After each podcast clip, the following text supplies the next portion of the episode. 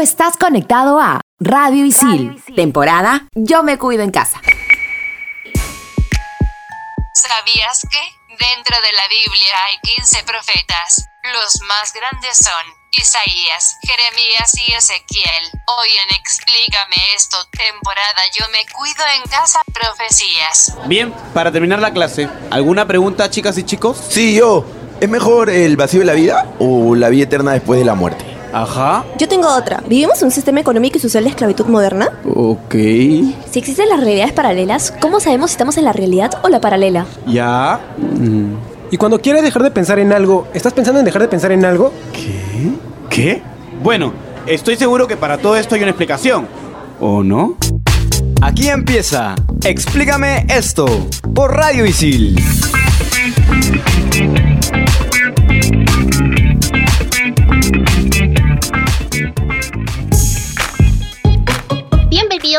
Bienvenidos a Explícame esto temporada Yo me cuido en casa por Radio Isil. Quien les habla es Andrea y me encuentro conectada con Carmen Pajota y por supuesto con Isabel. Hola, soy el oráculo de este programa y mis predicciones son que Carmenpa está con ganas de hacer pis, Andrea quiere desfogar sus problemas en mí y J está desesperado por encontrar flaca XD. No quiero opinar nada de lo que dice Isabel, pero bueno, me veo más bonito calladito, así que jaja. Hola chicas, ¿qué tal? ¿Cómo están? Yo pienso que J se ha quedado calladito porque siento que ahora sí las predicciones de Isabel son ciertas, por lo menos porque él está buscando flaca, pero como siempre lo único bueno que dice Isabel es el sabías que. Yo no sabía eso de los profetas de la Biblia, ¿ustedes? La verdad que yo no tampoco, o sea, eh, yo soy un poquito despegado de la religión, entonces como que he perdido bastante noción sobre todos esos temas religiosos y tal. Bueno, yo recuerdo a unos cuatro, creo, o cinco, ya no sé bien, que son parte del evangelio o algo así, porque me tomaban exámenes cuando me iba a confirmar. Pero después de los demás, la verdad es que ya no recuerdo nada. Bueno, yo les cuento porque he estado como que investigando y dice que dentro de la Biblia hay 15 profetas. Son tres grandes que son los que mencionó Isabel y hay 12 que están metidos dentro de un libro porque hicieron cositas más chiquitas de pronto, pero yo sé que algún día voy a tener tiempo para poder leer toda la Biblia. No, de hecho que sí, debe ser interesante. Y también creo que le daré un ojito. Hace tiempo que estoy como que muy apartado de la Biblia y todo el tema, así que mm, puede que le dé una ojeada. Y empezando con el tema de hoy, las grandes diferencias entre profecía y predicción. Por ejemplo, tanto las predicciones como las profecías pueden presagiar el futuro. Sin embargo, las predicciones se suelen utilizar para describir pronósticos sobre el clima, la economía y la sociedad en general, así como el futuro de una persona. Por otro lado, las profecías generalmente se refieren a predicciones hechas por alguna persona sabia o están escritas en algún texto sagrado. La principal diferencia entre predicción y profecía es que la profecía tiene connotaciones religiosas y las predicciones son basadas en experiencias y observaciones. Vamos ahora con los tipos de predicciones. En primer lugar, hay que tener en cuenta que toda predicción puede ser concebida partiendo de conocimientos científicos, revelaciones, hipótesis o también de indicios. Ahora, en primer lugar está el ámbito científico.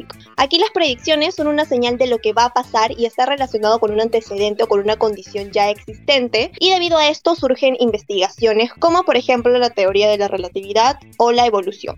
Sin embargo, estas predicciones no siempre se cumplen porque existen muchísimas variables, como por ejemplo las predicciones climatológicas o las de sismos. Por otra parte, en el ámbito no científico tenemos que los parapsicólogos y los clarividentes recurren a la pseudociencia partiendo de las percepciones extrasensoriales donde se distingue y conectan los hechos pasados y futuros con más claridad y anticipación de lo normal. En este punto solemos ver los métodos más antiguos que en la actualidad se siguen usando como la quiromancia, la hidromancia, el tarot, entre otros. Pero cabe mencionar que estos métodos no tienen ninguna explicación científica. Tipo de predicción es la futurología que estudia posibles escenarios futuros identificando patrones que pudieran parecer aislados para comprobar su probabilidad de que ocurra o no ocurra. Hablemos ahora del oráculo. ¿Qué cosita es un oráculo? Pues es la respuesta divina que llega a las personas a través de los sacerdotes u otros ministros. Tiene que ver con religiones y cosas así. Dicha respuesta incluso puede reflejarse mediante señales físicas o símbolos que son interpretados por los especialistas. También se le conoce al oráculo como al lugar donde se realiza este tipo de consultas y por ende se recibe la respuesta. Por ejemplo, el oráculo de Delfos, situado junto al monte de Parnaso, fue uno de los más importantes de la antigüedad. Y ahora, por favor, dejémonos de tanto concepto y palabrería y vamos a presentar a mi amiga Anastasia. Hola, Anastasia. Hola, piba, ¿cómo estás? Uy, estás argentino hoy día. Hola amiga, te escuchamos. Perfecto, el bestseller del programa es La profecía de David Seltzer de 1976. El director de cine Richard Donner tenía una película entre manos y le propuso la idea a David para que pudiera escribir el guion mejor de lo que esperaban. Nos cuenta la historia de un matrimonio que adopta un bebé, esto sin que la madre sepa de dicha adopción evidentemente, y mientras el hijo va creciendo cosas rarísimas van pasando en la casa, accidentes, suicidios y cosas así bien de miedo, bien de terror. Resulta que este niño llamado Demian no es un niño normal, porque es el hijo del mal. La película de la que se desprende el libro se estrenó en 1976 y tuvo tres secuelas. Y en el 2006 se hizo un remake, ya que se pensaba que el 6 de junio de ese año el hijo de Satán llegaría a matarnos a todos. Qué miedo, qué terror. Vean la película y lean el libro porque está para chuparse los dedos. Pero ¿qué me cuentas, Anastasia? Me encanta este acento, te lo juro, che. Pero nada, que te cuento que este, esta película yo la había visto cuando era chibolito, chiquito, y me dejó unos tramas tremendos porque el chibolito este Demian tenía los 3-6 en la cabeza y bueno, ahora de grande como que ya me gustó un poquito más. Esa película a mí también me traumó, definitivamente. Es más, la he recordado y quiero llorar. A mí me da pena porque se hace ver a estos perritos, yo no sé de, de clases de perritos, pero estos perritos que son grandes de orejitas puntiagudas, usualmente negritos, los hacen ver como si fueran malos y en verdad son súper tiernos, son súper bonitos, pobres perritos, ahí me da pena. Bueno, la verdad que yo también creo que en esos perritos le pusieron un perfil un poquito malo, pero bueno, por algo debe haber sido. Y bueno, chicas, ya creo que nos toca un pequeño break y ya regresamos aquí en Explícame esto, temporada Yo me cuido en casa por Radio Isil. Videojuegos, tecnología, cómics y mucho más en Expansión Geek. Estrenamos los jueves. Explícame esto por Radio Isil.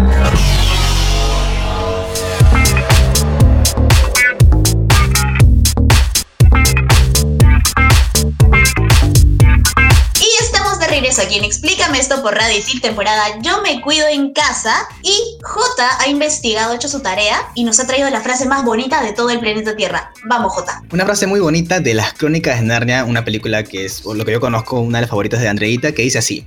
El mal se trocará en bien cuando Aslan aparezca. Las penas desaparecerán. Cuando descubra sus dientes, el viento encontrará su muerte. Y cuando agite su melena, tendremos nuevamente primavera.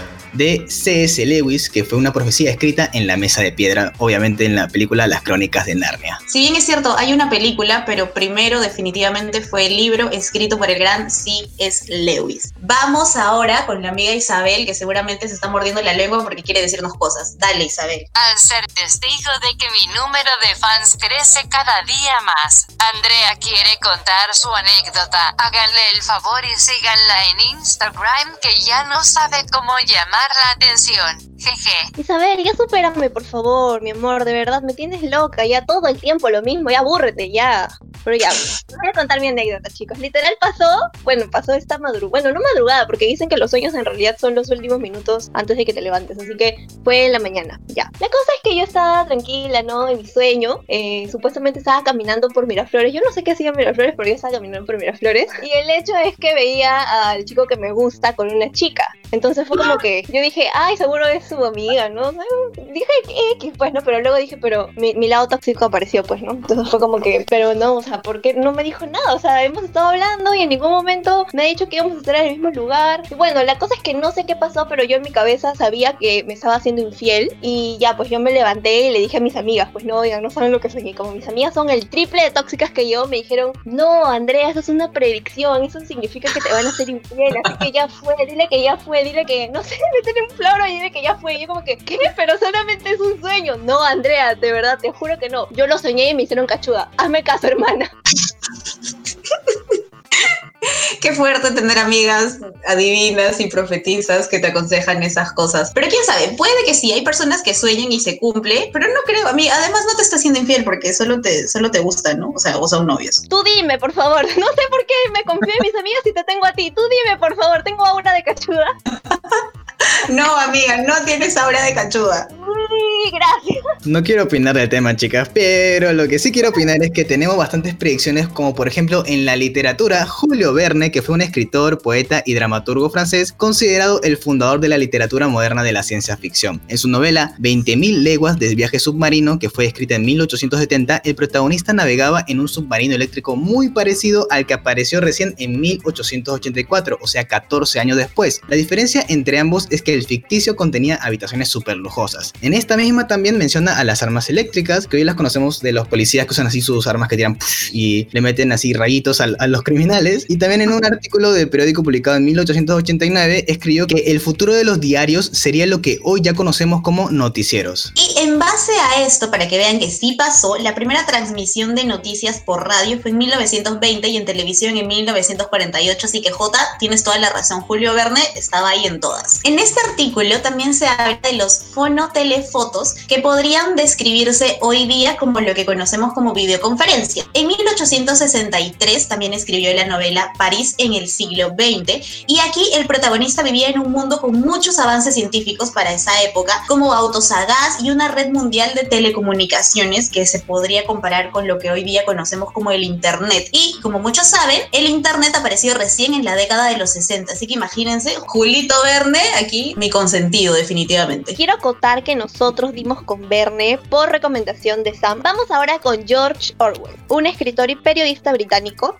y él en su novela あ。1984, escrita en 1948, predijo nuestra sociedad actual, por decirlo así, pese a la gran diferencia de años. Vamos con algunas de sus predicciones. En primer lugar, la sociedad digital. En la novela se muestra una sociedad que vive a merced de la tecnología y el gobierno controlaba las mentes de la gente con esta tecnología. Esto también evitaba la existencia de la intimidad y el libre pensamiento. Actualmente somos completamente dependientes de las nuevas tecnologías y pasamos la mayor parte del tiempo conectados a internet, como si realmente estuviéramos así conectados con cablecitos. Súper raro. Y ahora con la pandemia mucho más. Literalmente yo 24/7 estoy pegada a mi laptop. No necesariamente navegando por ahí, pero haciendo trabajos o lo que sea, pero igual estoy en internet.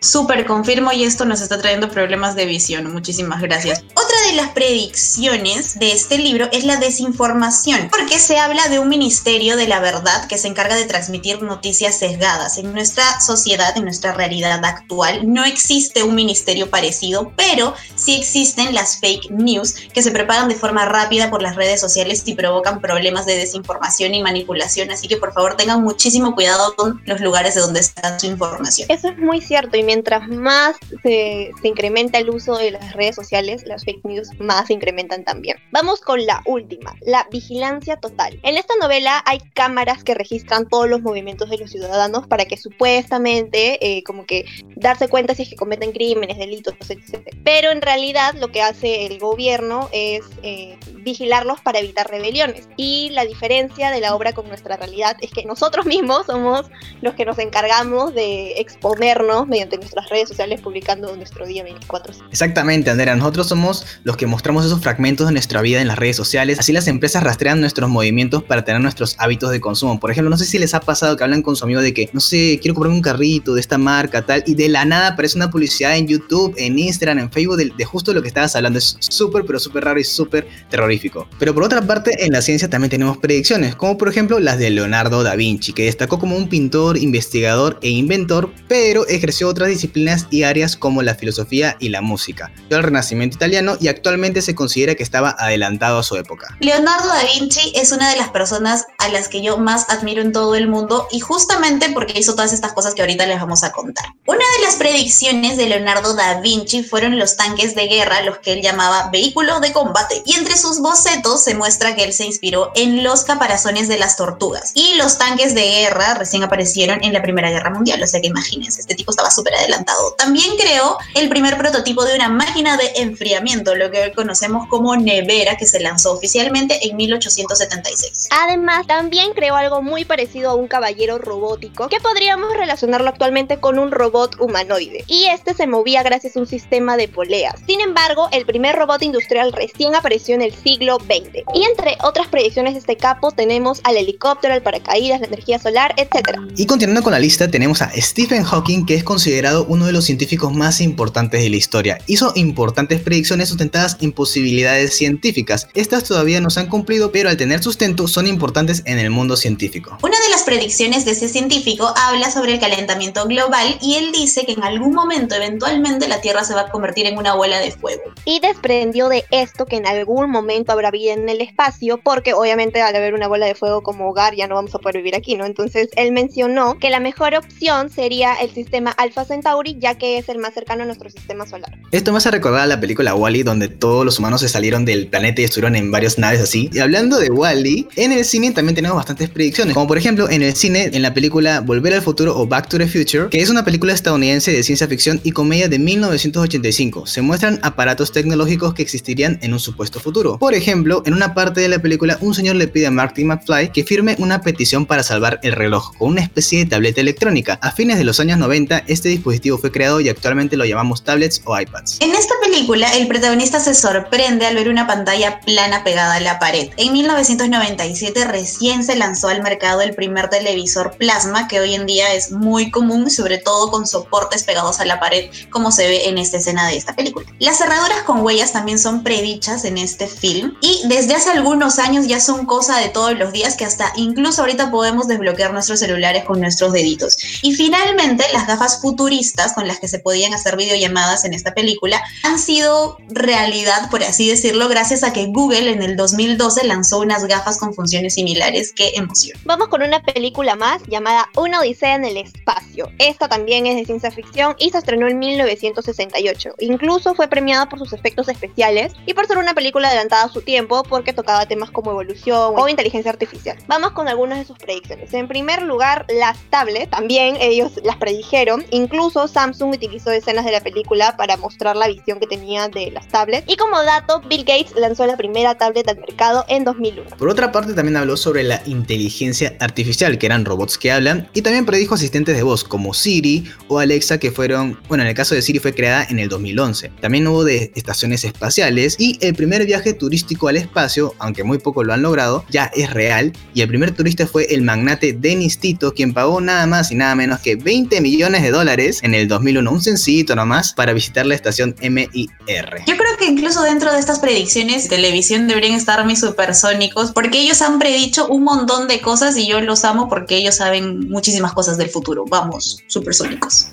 saben muchísimas cosas del futuro, así como nosotros tenemos aquí a nuestro oráculo, a la querida Isabel, que creo que nos quiere decir algo. Hola Isabel, ¿qué tienes que decir? La comunidad ISIL quiere saber si hay algún método tradicional y natural para conocer el futuro personal. ¿Qué tal pregunta Isabel? Pero para responderla tenemos aquí a nuestra gran amiga Dani. Hola Dani, ¿cómo estás? Hola chicos, ¿cómo están? Sí existe un método y se llama la ayahuasca. Esta infusión produce efectos alucinógenos junto con otras dos hierbas llamadas Toe y Chacruna. Es usada por chamanes en distintas tribus amazónicas para lograr la revelación de las tragedias de sus pueblos, la naturaleza o incluso para las decisiones cotidianas. Visionaria, pero tampoco lo es a la vez. Esto depende de la persona y de su estado emocional. Cabe aclarar que esta bebida no se usa como recurso profético, porque así se suele malentender en Occidente. Solo se usa para predecir el propio futuro o el de las demás personas. También la ayahuasca activa un rinconcito de nuestro cerebro donde se almacena la memoria emocional. Además, los efectos que se buscan con esta bebida no están muy alejados de lo que nos dice la ciencia, como la psicología sistemática con la PNL, y de lo que proponen algunas de las actuales teorías físicas, que incluyen cambiar nuestro futuro mediante líneas temporales. ¡Wow, Dani! Has traído la información precisa. Yo siempre he querido saber muchísimo más sobre la ayahuasca. A mí me da un poquito de miedo porque dicen que vomitas,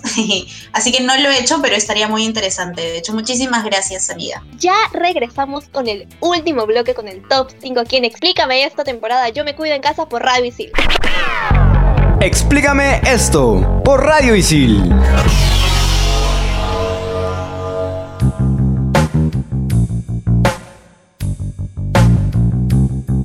Estamos de vuelta aquí en Explícame esto, temporada Yo me cuido en casa por Radio Isil y estamos en el último bloque y uno de mis favoritos en el top 5 y para esto nos acompaña Carmen Pita, modo top 5. Hola Carmen Pita. Hola amigos, yo hola, no porque es que no he estado yo en modo top 5 activado y el top 5 de esta semana es veces en las que ya sabías el futuro. ¿Preparados? Preparadísimos. Top 5. Top 5. Top 5. El Remember. ¿No les ha pasado que terminan una relación y automáticamente quieren saber el futuro? Y aunque es obvio lo que va a pasar, tú vas donde la mejor curandera para que te cure el susto por haber terminado porque te asustas evidentemente y te llaman el alma. Andrea, ven, Andrea, ven. donde la mejor tarotista para que te lea las cartas y donde el mejor chamán para que te haga el amarre. Amiga, date cuenta, pues ese Remember está cantadazo y por gusto estás gastando plata, hija. No me ha pasado, pero tengo una amiga que todo el tiempo mira su horóscopo cuando termina o algo así. Así que no sé si es algo parecido. Esto me hace recordar a, a esos memes que dicen cerrando etapas y pasan cositas, bueno, algo así, no sé. Top 4, la postergada. ¿Cuántas veces han dormido diciendo, ahora sí, mañana a las 6 en puntito para empezar mi rutina de cardio, cuerpo, verano, proyecto 2021, ahí te voy. Y pones tu alarmita con opción de aplazar 5 veces, ilusos. Los que hacen eso son unos súper ilusos, porque puede pasar tifón, cataclismo, pandemia, vizcarra, se va a la vacancia, todo, y tú vas a seguir postergando tu alarmita por 5 minutos más. Si ya sabes el futuro, ¿para qué lo intentas, mami? Ah, eso fue fijo para mí. Cuando no había pandemia tenía mis 5 alarmas así para salir temprano y llegar tempranito a clases, así porque bien puntual. Súper confirmo. Top 3. La advertencia. El equipo de investigaciones de Explícame esto, dirigido por su servidora, ha sufrido un ligero boicot. Y es que hubieron quienes se opusieron a mencionar a las mejores adivinas y profetizas de todos los tiempos, las madres, señoras y señores. Porque si tu mamá te dice que te vas a caer, te caes. Si tu mamá te dice te vas a perder, te pierdes. Si tu mamá dice te van a robar, te roban. Pero mamás, ¿todo bien con ustedes? Pura desgracia profetizan. Oye, confirmo, eso sí lo recontra mega confirmo, en serio. Por dos, ah, no sé, algo tiene. Miran el futuro antes de que pasara, no sé, la- los mejores profetas del mundo. Sin lugar a dudas. Top 2. El puntual. Ninguno me va a dejar mentir. Todos somos ese amigo que asume que hoy es su día porque los astros le son propicios y por ende no va a salir nada mal. Pero ¿qué creen? El tráfico de esta ciudad no le hace caso ni a los astros ni a las psíquicas. Y te dice que yo sí descansé con ni que nada, papi, yo soy Javier Prado. Pero, ¿y en tiempos de encierro? ¿Quién tiene la culpa de que entres tarde a tu reunión grupal? Pues también la Yossi Díaz Canseco y sus psíquicas porque se demoran en leerte la carta astral y se te van todos los megas y luego estás diciéndole a tu mamá, mami, ¿me compartes por favor señal? Por favor, por favor, por favor. Amigos, por favor, no crean en estas cosas. ¿Puede creer que nunca en mi vida he ido por la Javier Prado? Al menos no recuerdo haber ido por la Javier Prado. ¿Qué dices? Eres el ser más extraño. Quedar aquí chiquitito. Te juro, te juro. No recuerdo nunca haber estado en un tráfico en la Javier Prado. El tráfico en la Javier Prado es tremendo, pero tengo que así panudarme un poquito. Yo le esquivaba con mi motito así, pasaba por todos los carros y como si no pasara nada. Top 1, el examen. Esto es fijo. Tienes un examen y te pones a estudiar un día antes. Y no es por floja, no, no, no. Lo que pasa es que así retienes mejor y lo tienes muchísimo más fresco. Y en vez de dedicarte a estudiar, le juegas al adivino. Mm, no, esto no va a venir esto. Sí, no, no, no, esto tampoco va a venir. Y al momento de tu examen estás encomendándote a Diosito. Nunca en tu vida has rezado tanto Padre Nuestro. Y si el Padre no te ayuda, pues la madre será Santa María, dame puntería. Y al final terminas orándole hasta Pinocho. En la casa de Pinocho todos cuentan hasta 8. Confirmen si lo han hecho. Ay, te amo. Yo sí tengo que decir que, o sea, nunca estudiaba, pero tengo buena retención, así que no me siento muy identificada, perdón. Memoria fotográfica, le dicen. Y también la verdad que la tengo, pero a veces ahí tenía que como que, no sé, champear, como se le dice, lanzar la monedita y decir, bueno, ya, esta es. Y este ha sido el top 5 de la semana, así que escuchen a sus oráculos personales y vivan felices amigos. Carmen Pa, tú eres mi oráculo personal. Yo ya no sé si confiar en el oráculo de Isabel porque, bueno, mucho hate me echa. Y la recomendación del programa es... Recuerda todas las predicciones de tu mejor amiga y deja de hablarle a tu ex, hermana, date cuenta, por favor. Y si quieres predecir científicamente el éxito de tu negocio, estudia administración en ISIL y aprende haciendo. Y este ha sido nuestro programa de predicciones y como siempre queremos dejarles un datito súper interesante que nos ha parecido genial a todos. Es el mejor profeta que ha habido en todos los tiempos, Nostradamus y todas estas profecías que ahorita les voy a contar las hizo en el siglo XVI. Él predijo el atentado de las Torres Gemelas, las conquistas de Napoleón y la asunción al poder de Hitler. Búsquenlas porque en realidad todas son súper interesantes y un montón de predicciones más. Cuídense mucho chicos. Chao J, chao Isabel y chao Andrea. Después de adivinar todo lo que les depara el futuro, esta bella profetisa se va a descansar el tercer ojo. No me extrañen mucho mis amores. Besitos, besitos, chao, chao. Bella profetiza, ya no te creo nada, Isabelita. Chao, chao. Chao chicos, muchos besitos, bye. Chao amigos, cuídense, descansa tu tercer ojo Isabel y nos encontramos en el futuro aquí en Explícame esto por Radio Isil, temporada Yo me cuido en casa. Explícame esto por Radio Isil. Tú estás conectado a Radio Isil, temporada Yo me cuido en casa.